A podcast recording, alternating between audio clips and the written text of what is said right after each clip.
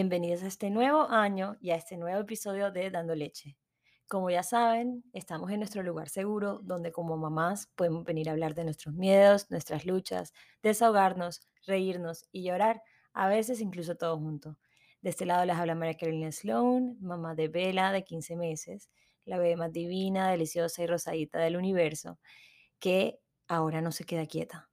O sea, yo de verdad estoy muy agradecida de que tu- tuve una bebé tranquila, una bebé que, mejor dicho, nunca me ha dado como problema en, muchos aspectos, pero de aquí, o sea, desde que empezó a caminar, como que siento que me cambiaron a mi hija. O sea, yo siempre veía niñitos inquietos que no se podían quedar quietos ni un segundo y decía, "Ay, gracias a Dios, Isabela no es así. Pero no, o sea, las cosas han cambiado muchísimo y ahora no se queda quieta. Oigan, hoy se cayó dos veces. O sea, bueno, se cayó mil, pero se pegó duro dos. Le salió un chichón, casi me da algo, casi me muero. Su primer chichón en verdad. Y se le puso como morado, casi negro. Y casi me, o sea, ustedes no entienden cómo me puse. Y casi mato a mi esposo que la dejó caer, siendo completamente honesta con ustedes. Y hablando de eso, necesito saber, en, encuest- es más, o sea, voy a poner como una encuesta en Instagram para que me digan, yo sé que obvio no fue su culpa y obvio nadie quiere que el hijo se caiga, pero internamente díganme, ¿no sienten un poquito de rabia cuando tu bebé se cae estando en el cuidado de otra persona? Por favor, voy a poner la encues- la encuesta en Instagram hoy y quiero que me digan y me hagan sentir mejor y quiero saber que no soy la única.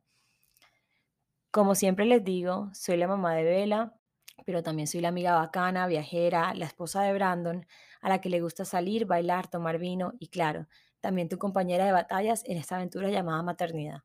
Soy una mamá común y corriente. No soy experta, no soy psicóloga, no soy pediatra, no tengo ningún título que me haga la que más sabe. Y hoy vengo solita de nuevo después de unas merecidas vacaciones. No sé si se habían dado cuenta, pero llevo aproximadamente un mes sin hacer ningún podcast. Como todo el mundo estaba tan embolatado con la Navidad, Año Nuevo, etcétera, decidí que era mejor descansar y dejarla descansar también de mí.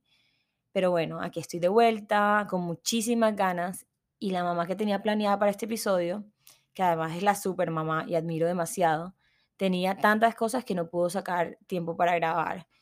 Y paréntesis, necesito hablar de por qué hay tantas cosas en diciembre y enero.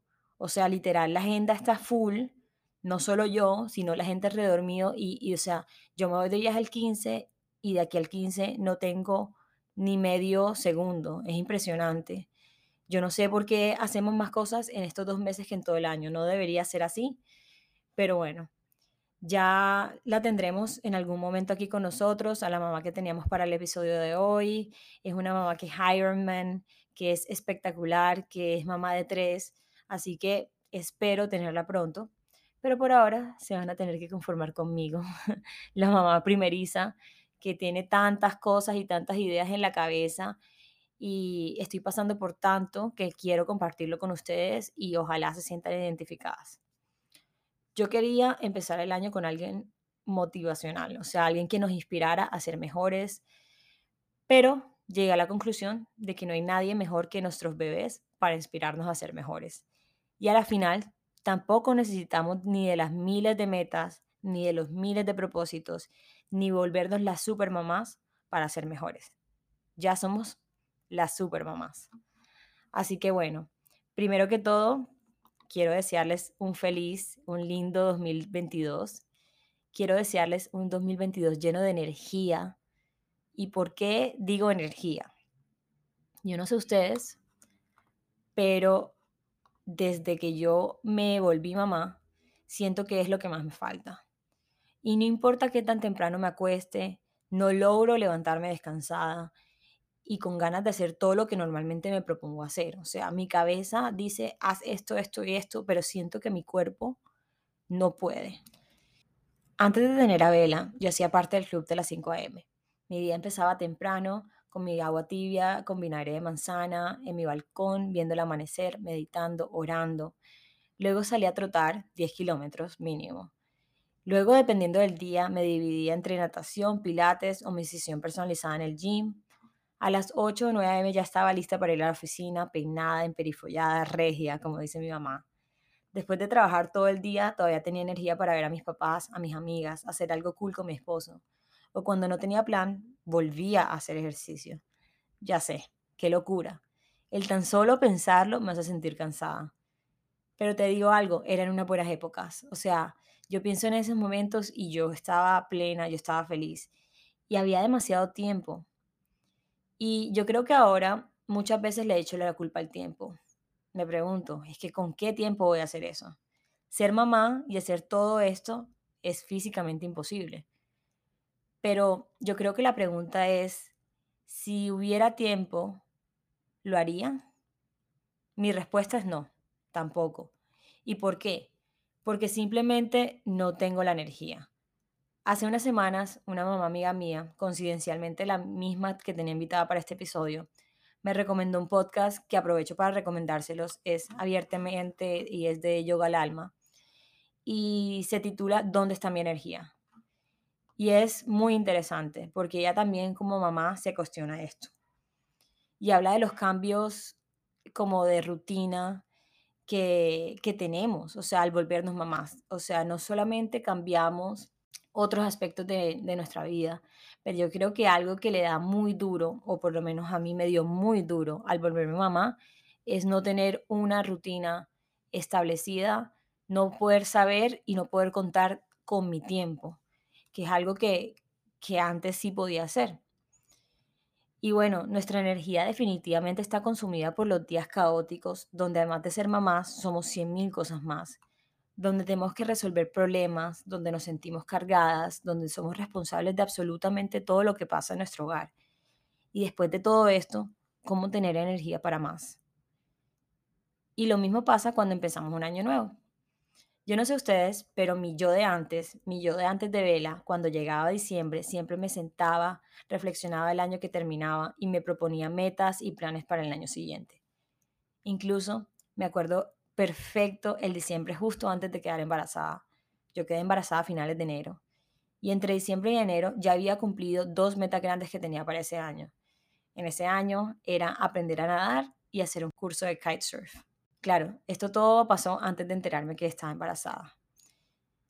Y estamos hablando del aspecto de hobbies y de aspecto de ejercicio, etc.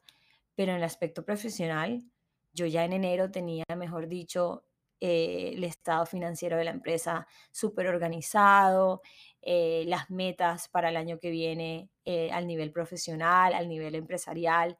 Ya me había reunido con mi equipo, ya había entregado bonos, mejor dicho, estaba súper organizada también. Y déjenme decirle que tristemente ahora mismo no es así. Y me siento demasiado triste de que no lo sea. O sea, no le puedo decir que no, me siento culpable porque no soy esa persona que era antes pero entiendo también que estamos en otro momento de la vida. Para mí era hasta divertido plantearme retos, pensar en mis propósitos, reflexionar. Y es muy diferente a mi yo de ahora. Puedo decir con certeza que el año pasado, cuando Bella tenía solo dos meses de nacida, no me propuse ni una sola cosa. Mi único deseo en ese momento era ser mejor mamá. Y este año, aunque Bella ya está más grande, tampoco. O sea, no les puedo decir que yo en diciembre ya sabía qué era lo que iba a hacer, qué era lo que no iba a hacer. No había nada de eso en mi cabeza. Y el fin de un año, la, la Navidad, Año Nuevo, como mamás, caótico. Y sumarle a eso el estrés y la presión de tener que ser mejores es casi que masoquista.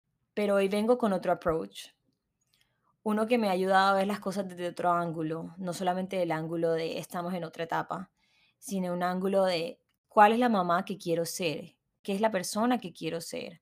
La verdad es que cuando somos mamás nos olvidamos de nosotras mismas. Y esto lo hemos hablado mucho aquí. Yo creo que ya es, la repetidera, la repetidera.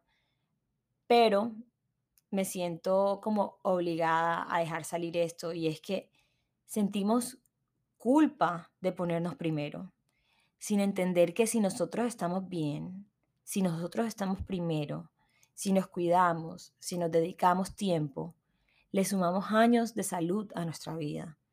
Años que van a poder disfrutar al final son ellos, nuestros hijos. Años de bienestar mental, años de estabilidad emocional, además de enseñarles como ejemplo propio lo importante que es amarnos. Así que este año sí tengo una meta clara, y es esa de ponerme primero. Me imagino que no soy la única que empezó el año sin niñera, empleada, ayuda en la casa, etc. La mía está de vacaciones y mi nivel de energía era inexistente. Empecé el año sin guayabo, más que todo porque sin niñera no podía salir ni hacer nada. Y además hay un, un rebrote de COVID, así que ni modo, me tocó quedarme encerrada. Pero a la final me encantó, porque esto me permitió empezar el año con la mente clara y como que con un poquito más de energía de lo normal. Pero aún así no logré sacar tiempo para mí y me sentía como si literalmente consumiera el cansancio. Llegó el 3 de enero, lunes, y me propuse sí o sí ir a entrenar. Y de verdad no les puedo explicar lo mucho que me ayudó a hacer esto. Mi nivel de energía subió de inmediato. De la nada volví a ser yo y solo tuve que desconectarme una hora de mi bebé e ir a mover el, cuerpo para lograr esto. Si algo está claro es que mover el cuerpo es necesario, es salud, es vida. Y podemos seguir excusándonos en que no tenemos tiempo. Y créanme, yo las entiendo, porque yo también lo hago. Pero en realidad sí es posible. A la final, nuestros bebés toman siestas, podemos buscar ayuda. Si, no es nuestro esposo, puede ser nuestra mamá, nuestra hermana, nuestra tía, qué sé yo. Pero no necesitamos más de 30 minutos para mover nuestros cuerpos. Y no necesitamos tampoco salir de nuestra casa para hacerlo. Y a veces lo vemos como un lujo, pero en realidad es una necesidad humana. De verdad que háganlo y les prometo que no se van a arrepentir. Estamos a 7 de enero y esta semana hice ejercicio de lunes a viernes y no saben lo bien que se siente.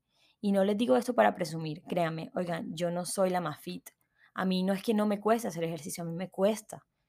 Pero lo hago porque quiero inspirarlas y recordarles de lo importante que es Luego de llegar a hacer, de hacer ejercicio, ahí sí me dan ganas de tirarme al piso, jugar con vela, pintar, correr, comerme la besos. Pero créanme que los días que no me escojo a mí primero, les aseguro que no es igual. Y estoy segura que no soy la única que se siente así. Así que este año les deseo un año donde nos escojamos, un año donde nos pongamos los tenis, donde salgamos a correr, donde aprendamos un deporte nuevo. El año pasado, a pesar de que no me lo propuse, algo que sí empecé a hacer, y lo empecé a hacer como a mitad del año, fue a, jugar tenis con mi esposo. Y oigan, no saben lo cool que es, porque además de que estoy aprendiendo un deporte nuevo, que además soy malísima y eso es lo de menos, em, estoy haciendo algo con él, estoy haciendo algo con mi esposo. Entonces, eso es lo que les deseo para este año. Les deseo que aprendan un deporte nuevo. Les deseo un año de brunch con amigas, de viernes en la noche con su pareja, un año de días de spa, un año de citas en el salón de belleza, en el dermatólogo, en el ginecólogo, porque ir al médico y hacer los exámenes de rutina también es salud y también es amor propio. Les deseo un año donde ser mamá no nos haga olvidar que somos mujeres, un año de besos babiados de nuestros chiquitos, de caídas, de tropiezos, pero de mucho aprendizaje un año donde al acabar el año podamos contar los libros leídos, las metas cumplidas, plantearnos nuevos propósitos y donde nos atrevamos siempre a soñar. Tener bebés no nos hace menos mujeres, ni menos empresarias, ni menos amigas, ni menos esposas, pero es nuestra decisión seguirlo siendo o no. Y está bien si no lo quieren ser, porque eso también me gusta aclararlo. No todas somos felices haciendo lo mismo. Y si a ti no te hace feliz, hacer ejercicio o si a ti no te hace feliz, bueno, lo de ejercicio es diferente porque es salud. Y no tienes que hacer lo mismo que yo hago, no tienes que ir a jugar tenis, no tienes que ir a, hacer CrossFit, pero busca esa cosa que te gusta, si es bailar zumba, si es hacer pilates, si es hacer yoga, y busca el momento para hacerlo. Y mm, si te hace feliz quedarte todo el día con tu hija en tu casa, entonces de pronto el propósito para este año sea diferente. De pronto el propósito de este año es renunciar a ese trabajo que no te hace feliz, es buscar otra manera, otro, otro ingreso en tu casa que no sea eh, estar en una oficina. Es de pronto quedarte medio tiempo en la casa con tu hija. Eh, los propósitos y las metas siempre van a ser diferentes para todas las personas, así que no quiero solamente como que decirles estos son los míos y esto es lo que ustedes tienen que hacer porque tengo claro que no es así. Pero yo creo que hay algo, hay un común denominador Y es que como mamás, la culpa nos consume. Y la culpa es la que no nos deja hacer todo lo demás. La culpa nos paraliza. Muchas veces me he dado cuenta que Isabela no me impide hacer nada. Soy yo la que decido no hacer las cosas, de nuevo, por culpa o por miedo de lo que la sociedad crea de mí. Me he encontrado muchas veces yéndome temprano de algo o no yendo a algo incluso, usando la, excusa de mi bebé. Pero la verdad es que mi bebé está bien y va a estar bien. Soy yo la que tengo miedo de que al ausentarme esa hora o dos estoy siendo una mala mamá. Y hay que naturalizar que sacar tiempo para nosotras no nos hace peores mamás. Al contrario, nos hace mamás reales, con necesidades reales, y validan esas necesidades que nuestros hijos también van a tener algún día. Yo vengo de un hogar de sacrificios, y es una de las cosas que más admiro de mi mamá. No le puedo decir mentiras. Pero también es una de las cosas que más me afectan porque crecí creyendo que para ser una buena mamá hay que matarse, hay que sacrificarse, hay que estar siempre presente, hay que dejar de ser uno. Y además hay que hacerlo con amor y con ganas, y en mi casa se veía casi que natural. Mejor dicho, todavía creo que es natural. A veces creo que simplemente mi mamá es así, y ojalá ese sea el caso, ojalá que mi mamá simplemente sea así y no le cueste y no haya sufrido por nosotros porque yo no quisiera eso y estoy segura que Isabela tampoco quiere eso para mí. Pero trato de acordarme y nunca vi a mi mamá llorando. Y gracias a Dios por eso, porque me diste una mamá única, de verdad, increíble, dedicada. Pero hoy que estoy del otro lado de la pared, sé que no pudo ser que ella simplemente no sentía o que no se le dificultaba, sino que en mi casa y en esta sociedad, porque en realidad mi casa no tiene la culpa, llorar, quejarse, no es aceptable. No son emociones que queremos sentir o que queremos ver. Y al llegar a la maternidad y ver lo difícil que es esto, me sentí tan, pero tan mal, porque yo sí quiero llorar, yo sí quiero quejarme, y eso no me hace débil, y eso no me hace mala madre, eso me hace humana. Y si hay algo en lo que quiero ser intencional, es que mi hija entienda que ninguna, absolutamente ninguna de las emociones que sentimos como humanos es mala. Que estar triste, estar enojado, estar decepcionado, sentir es natural y está bien. Maternidad esclavizada no es la mejor maternidad, o por lo menos no es la mejor maternidad para todo el mundo. Si a ti te hace feliz, síguelo haciendo. Pero si no te hace feliz, tenemos que dejar de creer que entre más nos sacrifiquemos por nuestros hijos, mejores madres seremos. No es así. Podemos ser madres increíbles y a su vez amarnos, cuidarnos y priorizar nuestras necesidades, porque ellos nos necesitan bien, ellos nos necesitan descansadas. Así que este año, aunque no me senté a revisar mis propósitos o a escribir mis metas, las tengo más claras que nunca. Este año mi meta número uno sí es ser mejor mamá, pero quiero contarles cómo. Quiero ser mejor mamá siendo más intencional en cada ámbito de mi vida, dejando más el celular a un lado, sentándome más a meditar, sacando más tiempo para hacer ejercicio, cocinando más saludable, comiendo sin afán, buscando momentos con mis amigas, con mi pareja, tomando las riendas de mi sexualidad, disfrutándola, que es algo que muchas dejamos de hacer cuando nos volvemos mamás. Quiero ser mejor mamá poniendo como prioridad mi salud mental, dejando de faltar a mis citas con mi psicóloga, validando mis emociones y a su vez validando las de mi bebé, haciendo las paces con ellas, entendiendo que llorar es igual de aceptable que reír y que esas emociones no se evitan, se acompañan.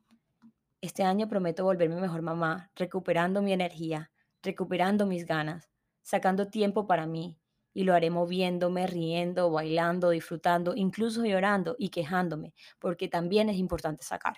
Y no todo tiene que ser sonrisas. Y muchas veces nos guardamos todo. Este año me doy permiso de sentir, de extrañar, de extrañar mi yo de antes, pero también de redescubrirme como mamá e ir encontrando cada uno de esos superpoderes que este nuevo rol me ha traído. Creo que más que desearle un año nuevo, vengo aquí a desahogarme. Y la verdad es que sí, como siempre lo digo, es nuestro lugar seguro y es mi lugar seguro. Y espero que esta catarsis las haga sentir acompañadas, que se identifiquen o que identifiquen a esa amiga que también es mamá y se la pasa 24/7 cansada sin ganas de hacer nada. Espero que este episodio las inspire, las llene de ganas de empezar un año nuevo y como les dije al principio, les deseo un año con energía, donde se encuentren consigo mismas, donde se elijan y se eligen una y otra vez, donde a través de todo esto logren no ser la mamá que la sociedad quiere que sean, sino la mamá que ustedes quieren ser, la mujer que ustedes quieren ser, la esposa que ustedes quieren ser.